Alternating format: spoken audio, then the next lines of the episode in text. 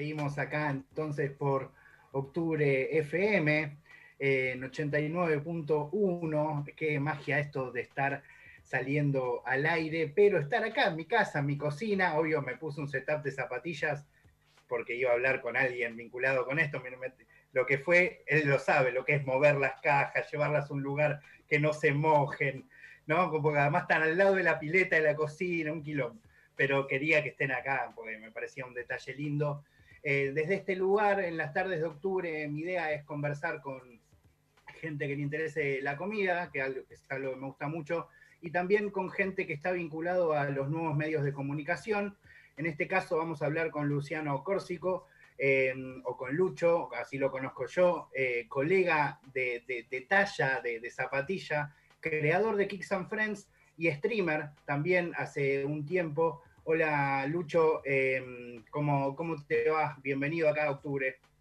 Buenas tardes, muchas gracias antes que nada por la invitación, la verdad que un placer estar acá, Facu.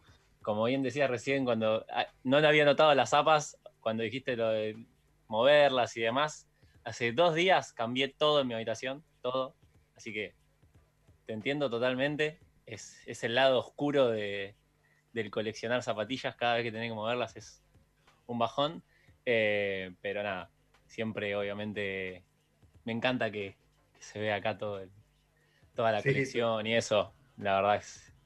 Por eso las estanterías, ¿no? Y también y demás. Pero nada, muchas gracias por invitarme, así que vamos a charlar un ratito sobre zapas, sobre comida también, ¿eh? Me tiro para los dos lados. Sí, sí, sé que te gusta y que además te gustan mucho las hamburguesas y que además te gusta mucho Burger King, que es con quien hablamos hace, hace un rato. Es de la escuela de él, básicamente. Gracias a él no hago albóndigas aplastadas, básicamente. Muy bueno, sí, no, no pasa a todos. No solo eso, que por ahí vos te, te copás más en la cocina, sino que yo no hago tanto hamburguesas en casa, pero sí los puedo diferenciar, ¿no? Antes quizás no me daba cuenta. Sí, sí, sí. Yo creo que, que bueno, importante en eso, acá. Muchas hamburgueserías le deben mucho aquí. Totalmente, muchísimo. No solo hamburgueserías. Pero bueno, em, la idea de que, charlemos un poco, el otro día hablé con Juan, justo tu, colega ahí de, de, Kicks and Friends. Em, me estoy adentrando un poco en el mundo de Twitch particularmente. Obviamente te voy a preguntar cosas de, de YouTube porque me interesa, pero pero me, me, me, copa mucho la plataforma, estoy adentrándome de a poco, seguramente en algún momento empiece a streamear también, y me resulta muy atrapante como comunidad, como algo nuevo, eh, y, me, y sobre todo lo diferente que es a YouTube, ¿no? Eh, me gustaría que me cuentes cómo fue tu experiencia, cómo lo empezaste a conocer la plataforma, primero como espectador y, y después como, como streamer, ¿no? Y mira, la verdad que es, es un, como decimos, es un mundo totalmente distinto. Eh, yo, en un principio, a mediados, principios del año pasado, eh, lo que miraba eran quizás algunos streamers de afuera, pero porque lo seguía en Instagram, subían que estaban en, stream y demás, pero muy ocasionalmente. Después, eh, bueno, justamente me puse a jugar mucho al Fortnite con, con, Juan, con los chicos, y Juan empezó a streamear cuando jugábamos y demás, y me, me empezó a atrapar un poco esto de que es otro ida y vuelta que tenés, otra interacción que tenés con, con la gente, ¿no? Porque, por ejemplo, en YouTube, más allá de likear un comentario, agradecer un comentario o contestar un comentario, no es lo mismo. Eh, mismo también en Twitch empezás a ver que siempre tenés algunos eh, seguidores que van a estar en todos los streams, empezás a conocerlos más, ellos te empiezan a conocer más. Aparte de que creo yo que uno en Twitch muestra otra cara también. Si bien obvio, siempre nos pasa de que prendes stream y che, Lucho, ¿te gustan estas zapas? O che, estas zapas son fake, o che, me compré estas zapas. Eh, hablamos de muchísimas cosas más que por ahí en el canal no, se tocan, ¿no? Juega juegos, es, como un poco más, más natural.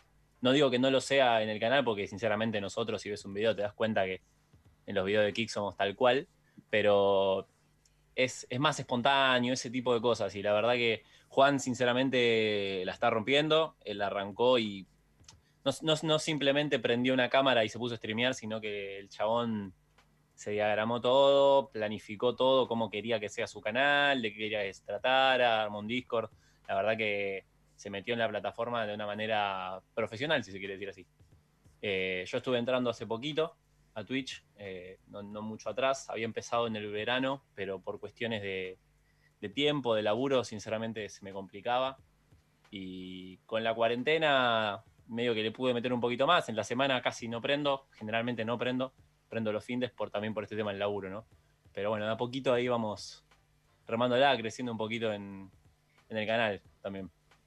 Es algo muy, muy loco y muy distinto esto del stream, porque y también de la plataforma por un montón de por el, porque estás en vivo, porque esta interacción que tenés en vivo también con la gente que te está mirando. Y algo también que me parece muy particular y que sería eh, realmente muy eh, extraño en el mundo de, la comunicación más tradicional, ponerle la radio como la que estamos acá, que es el tema del raid, ¿no? Como de apoyar a alguien. Cuando uno está haciendo un stream, te vas y, podés apoyar, sea un canal con muchos, con pocos suscriptores, no importa, a un, a un suscriptor, a un, a un canal, a un creador, a un streamer que, que te gusta. Eso es una locura también, ¿no? Eso está buenísimo. Eh, creo que en sí la comunidad de Twitch es bastante compañera, por ahí, por así decirlo, por ese tipo de cosas.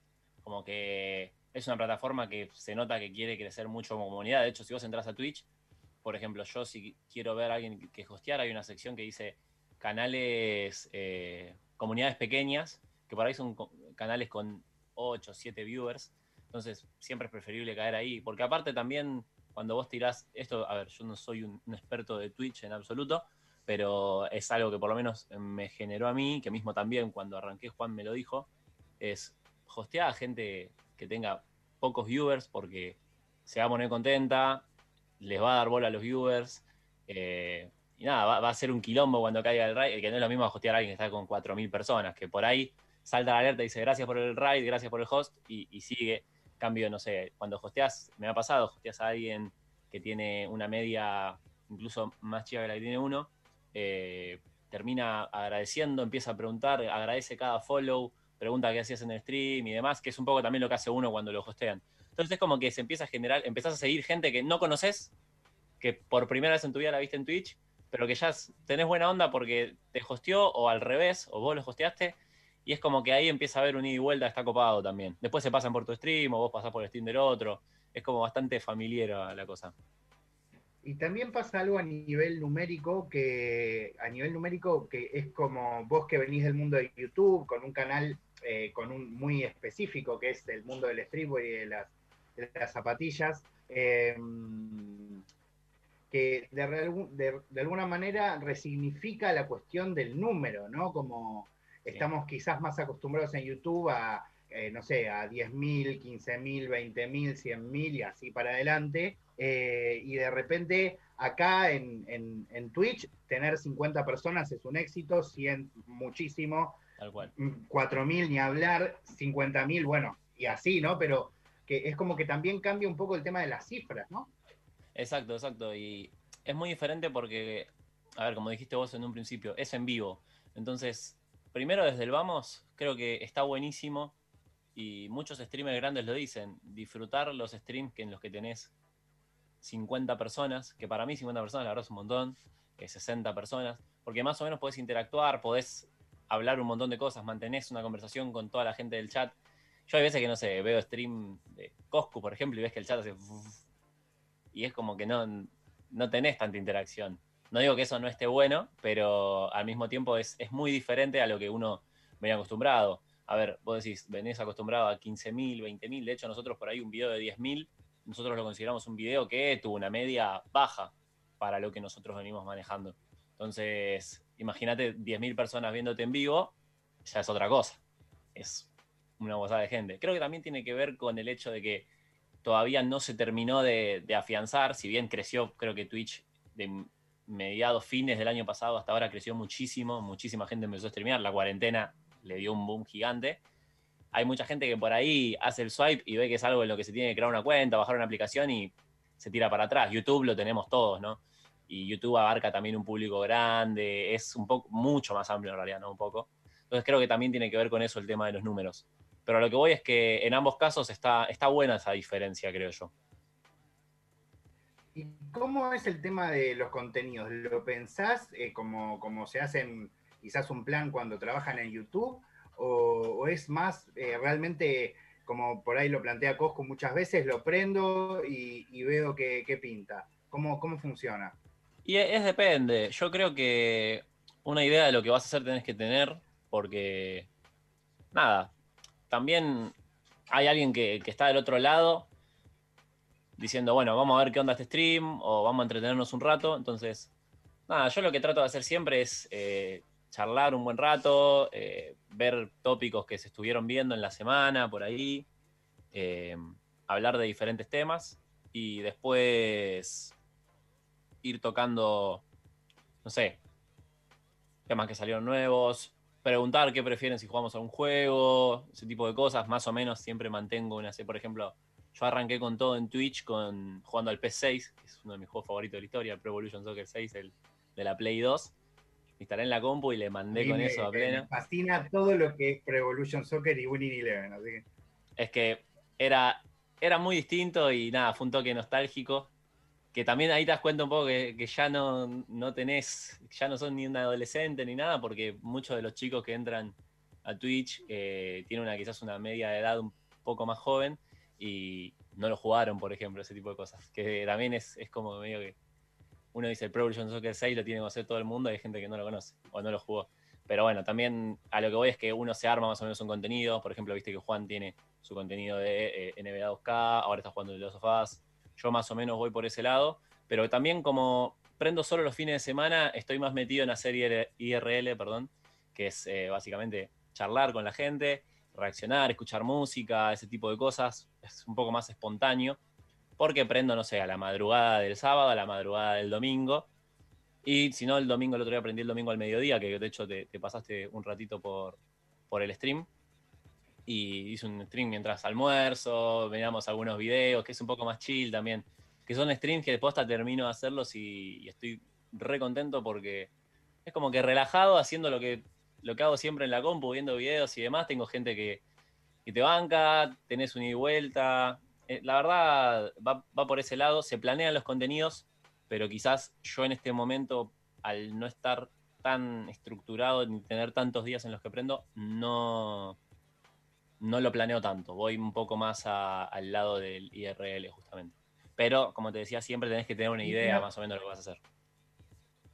Y hablando un poco del mundo de, YouTube, Lucho, que para quien se conecta con Octubre FM 89.1, estamos hablando con Luciano Córsico, creador de Kicks, de Kicks and Friends, junto con Juan, eh, y también streamer, entre otras cosas, pero eh, también sé que te gusta mucho la música, el básquet, te gusta hacer hamburguesas, pero, pero mm, quiero preguntarte un poco de YouTube, porque antes hablaba con, con Kit justamente que él de alguna manera fue, el puntapié inicial de, una movida hamburguesera que se fue consolidando poco a poco, y siento que un poco a ustedes eh, les pasa un poco lo mismo con el tema de las zapas, ¿no? Eh, yo particularmente soy bastante más grande que vos, tengo 36 años, colecciono zapas desde que tengo 15, pero realmente yo incluso me volví a reconectar con ese mundo viendo su canal.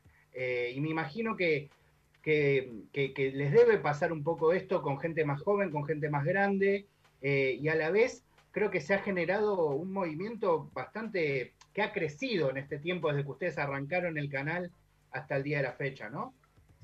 Es que sí, acá es cuando me haces hablar un poquito de mi hijo y me pongo en, en padre orgulloso, ¿no? A la hora de hablar de kicks. Eh, la comparación que haces con el Kid es exactamente la misma comparación que hago yo, sinceramente, cuando siempre me, preguntan en stream y eso por, por Burger Kid, digo que me siento muy identificado con su canal porque en ambos casos, si bien él, tuvo bastantes años, tuvo ya el canal, nosotros estamos por cumplir dos años ahora el, primero de agosto, eh, es tocar un nicho que no se había tocado y proponer algo que se veía afuera para gente que lo desconocía, porque yo entiendo que quizás Burger King está apuntado a alguien que no sabe nada de hamburguesas, no a un fanático de las hamburguesas solamente, que es lo que hacemos nosotros. A mí me interesó, mismo a Juan también, o sea, lo que nos planteamos fue, queremos llegar a la gente fanática de las zapatillas, obvio, pero queremos que una persona que no sabe absolutamente nada vea un video nuestro y se empiece a interesar. O más allá de interesarse o no, entienda que hay mucho más atrás de una zapatilla que si es Nike o Adidas o si la viste en un local u otro.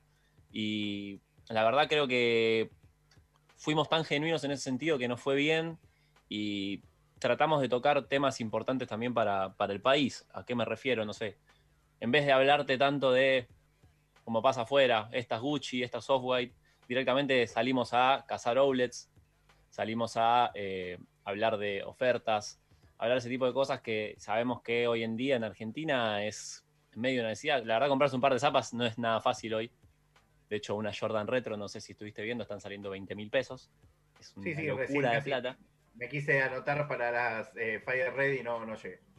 Oh.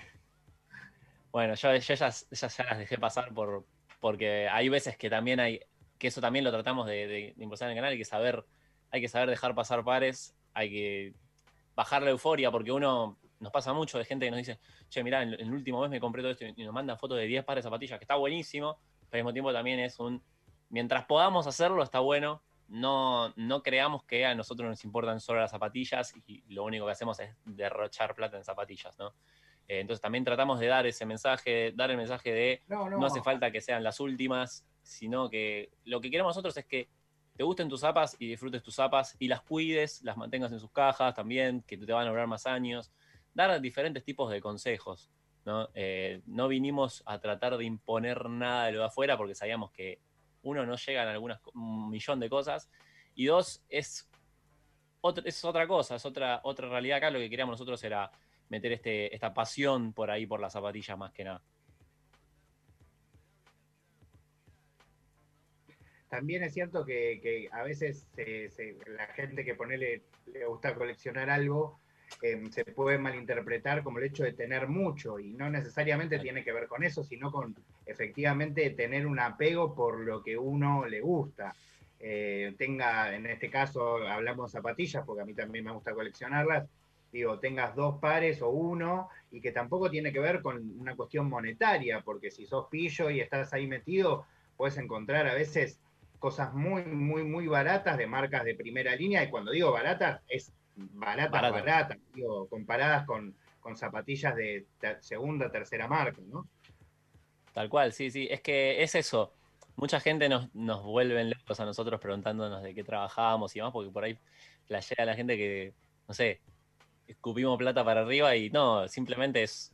Yo me, dedico a esto y mis gastos hace años, eh, siempre, como te digo, siempre que puedo, ¿no? Cuando no me puedo comprar unas zapatillas no lo hago pero trato siempre de darme el gustito de las zapas. Otras personas por ahí, no sé, un fin de semana salen a bailar y se gastan 5 lucas en un boliche, eh, otro le pone cosas a su auto. Son diferentes gustos. Obvio que al ser algo nuevo, a la gente le flashea, no sé.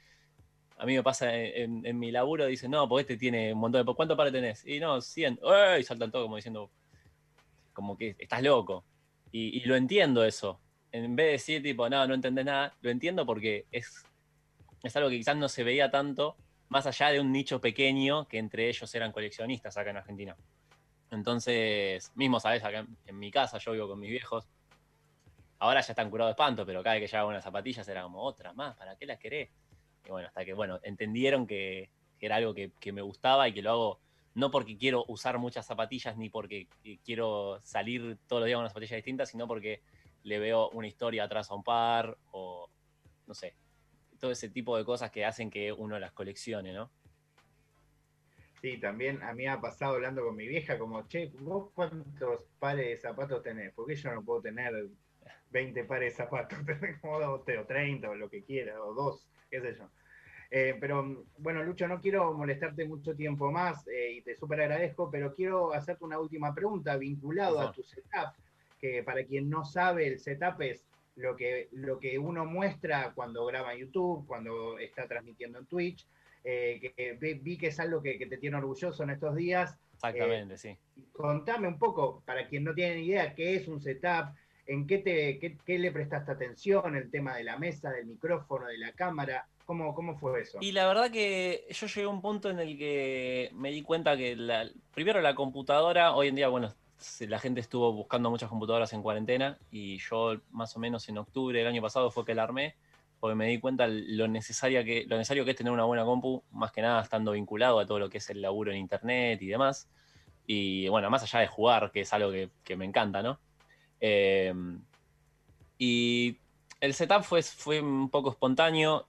Me decidí a armarme una buena compu porque creo que en estas cosas, si podés, si tenés el margen de hacerlo, te conviene siempre gastarte un poquito más porque así te va a durar también. Y nada, fue muy a poquito. Yo antes tenía donde está esta, esta estantería de acá atrás. Acá estaba mi escritorio anterior hasta hace unos días. Ahora un amigo me, hizo un escritorio que está zarpado, pude cambiar todas las cosas del lugar y estoy como mucho más cómodo. Aparte siendo un, lugar de laburo, creo que tenemos que estar cómodos, tiene que estar limpio visualmente. Yo estoy con mi trabajo de 9 a 18 y después sigo con las cosas de Kicks y después paso mi tiempo de ocio acá, hoy en día en cuarentena. Entonces el tener un setup cómodo es, es importantísimo. Y nada, también si uno hace la cuenta de quiero comprarme todo junto, nada, te volvés loco cuando vas sumando las cosas en, no sé, en un carrito, en Mercado Libre, donde sea. Y nada, yo fui muy de a poquito, aparte es algo que me gusta mucho desde siempre. No había tenido la oportunidad de armarme nada antes y lo pude hacer ahora, eh, ahorrando y demás. De hecho, me armé un canal nuevo de YouTube que se llama Mundo Tequi, en el cual tocamos todo lo que es eh, tecnología, es bastante, bastante nuevito. Y con ahora, por ejemplo, compañero, ¿no? no. Con, sí, sí, con un, compañero del trabajo, de hecho, que es un pibe que es un bocho mal. Yo soy más bien el, el no sé, el, enlace ahí con la gente, el, más che pibe. Pero nada, la verdad estoy muy contento también con eso. Es un proyecto que le estoy metiendo muchas ganas. Ahora esta semana sale un video en colaboración con Juaco, el, el streamer, Juaco Turro armamos su, computadora, él la compró afuera, la mandó para acá, se la armamos y ya salió para allá, en unos días le va a estar llegando, así que pronto subimos el video también de eso. Pero nada, mucha gente pregunta por, por, lo que es armarse una PC y lo que siempre recomendamos nosotros es dedicate 100% a lo que va a ser la computadora, después ves bien qué teclado gamer, qué mouse gamer y demás. Y si en un principio yo tenía un escritorio chiquitito y una mesita al lado donde tenía puesto el gabinete. Hasta que, bueno, junté y me compré el escritorio, fui sumando alguna que otra luz y demás, pero todo de a poquito. No tratar de. Y eso con todo, creo yo. Mismo cuando nos preguntan por las zapas, ¿cómo puedo arrancar mi colección? Comprate la zapa que te guste. Comprate la zapa que te guste, caminala. Cuando veas que te, hay otra más que te puedes comprar, comprátela. Pero no, no, te, no vayas a un local o a un outlet esperando salir con 10 pares para decir, ahora empiezo a coleccionar zapatillas. Ser sneakerhead es que te gusten las zapas, no que tengas 100 pares. Los 100 pares vienen después de, rebote porque te gustan tanto que con los años vienen solos. De hecho, yo ya estoy empezando a, girar algunos. Así que por ahí, ¿quién te dice? Te cae alguno por ahí de... Vamos a tener que hacer un cambiazo nosotros, ¿no? me parece bien, me parece bien. Porque ya es una cuestión de lugar que ya se me está complicando. Y hay, un par mío que yo no uso tanto y que a vos te gusta más que a mí, me parece. Exactamente, exactamente. Y ahí eso también es, otra cosa que está buena, ¿no? la rotación. Hay algunas cosas que hay que dejarlas ir, vienen otras, eso así con todo, con las zapas y con todo, creo que ese es el mensaje que nosotros tratamos de dar, de, de disfrutar. Sabemos que es algo material y entendemos algo material, por eso si te perdés un raffle, no te querés morir, no, no, entremos en esa de desesperarnos, oh, no, no me las compré. Siempre hay una zapa nueva que te guste y que llegue al país y que te quieras romper la cabeza para conseguirlas. Así que la próxima será. Expliquemos esto porque para nosotros es re común, pero quizás hay gente que dice que es un raffle. Aunque no lo crean, en el mundo de las zapatillas, las zapatillas que gustan mucho, y que, insisto, no tiene que ver con precio, porque a veces hay zapatillas que terminan valiendo mucho, pero que de, precio de salida salen muy baratas.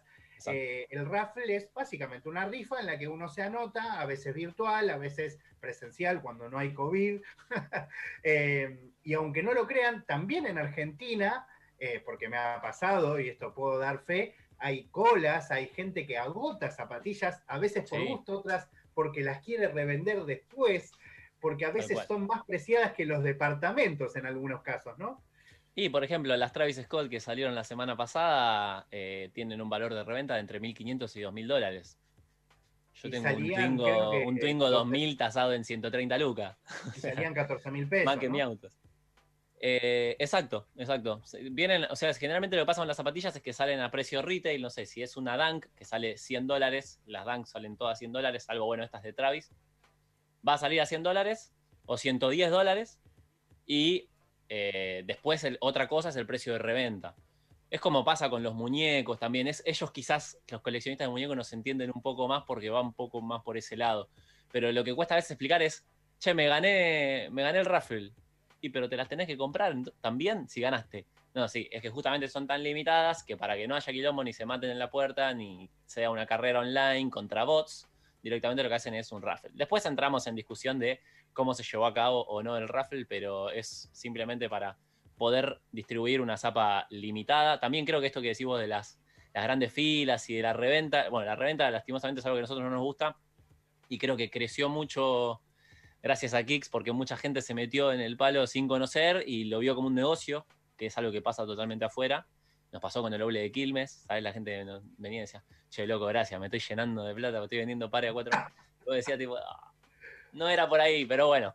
Es, es, algo que es un efecto colateral que pasa en todo el mundo. Nosotros, acá mucha gente se enoja y demás, pero la realidad es que pasa en todo el mundo y es simplemente entender que es parte de, del juego, ¿no? Pero Mucha gente conoció el palo de las zapas por nosotros también, eh, y no lo digo de orgulloso ni nada, sino, o sea, siento orgullo por decirlo porque creo que, es algo, generamos algo muy grande dentro de lo que es el rubro, mismo también para las marcas, porque abrimos, al haber más gente, empiezan a llegar más cosas y se agotan las cosas, todos estos lanzamientos de Jordan, de Gris, de Dioniso de estas semanas, se agotan en minutos en las páginas, cosa que antes no pasaba, hubo Jordan retro épicas, en los locales por mucho tiempo, entonces creo que creció mucho el ambiente y eso trae cosas buenas, trae cosas malas.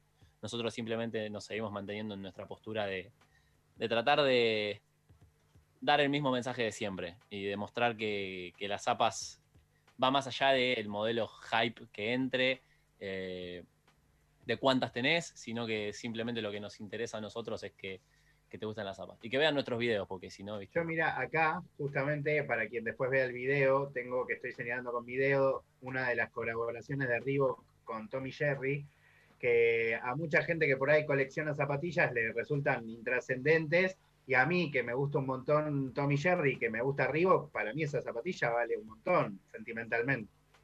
Es que sí, a mí mi zapatilla favorita, siempre lo digo, si me está viendo Juan en este momento va a decir otra vez hablando de esta zapatilla. Son unas Lebron 5, que cuando yo era pibito y jugaba al básquet, las tenía de fondo de pantalla en el celular, porque era fanático de Lebron y me encantaban y sabía que no las iba a tener porque no llegaban ni a palos. Y hoy me decís, no sé, toda la colección de Travis Scott que estuvo sacando, o esas zapatillas, tú esas zapatillas. Y cualquiera me decir, estás loco, amigo. Pero es, se trata de eso también, de, de saber que estar bien parado sobre tus gustos y entender que si te gusta una zapatilla que es re común, y que la ves en todos lados y es tu zapatilla favorita, y bueno, es tu zapatilla favorita. No, no importa el valor de reventa que tengas, sino el valor sentimental. Vos, por ejemplo, te gusta Tommy Jerry. Mucha gente también, no sé, fanática de Dragon Ball, se compró la zapatilla de Dragon Ball porque sí, porque colecciona cosas de Dragon Ball y no le gustan las zapatillas. Y por ahí, de ahí en más se dio cuenta de que también es un objeto lindo para coleccionar, que ocupa un poquito más de espacio. Bueno, Lucho, eh, te agradezco la charla. Mientras quizás empiezan a escuchar mi, mi hija que está con un micrófono que, no ah. está haciendo red, me está cantando te amo, te amo, cosas así. Eh, pero bueno, te agradezco un montón eh, la, la, charla y bueno, aguante. Acá, mira, acá apareció mi, mi niña. Eh, así que bueno, te, agradezco un, montón y ojalá que pronto se termine esto, así podamos encontrarnos quizás comprando un par de, 45 en algún local. Exacto, y comiendo algunas hamburguesitas también. Te agradezco mucho a vos, Paco, y bueno, obviamente a, toda la gente de, de, octubre por la invitación. Y nada, después nos estaremos viendo por las redes. Dale, dale. Muchas gracias, Lucho, en serio. Saludos, Hola. Ah, bueno, te mando un abrazo, Lucho. Cuídate. Buena semana. Chao, chao. Bueno, eh,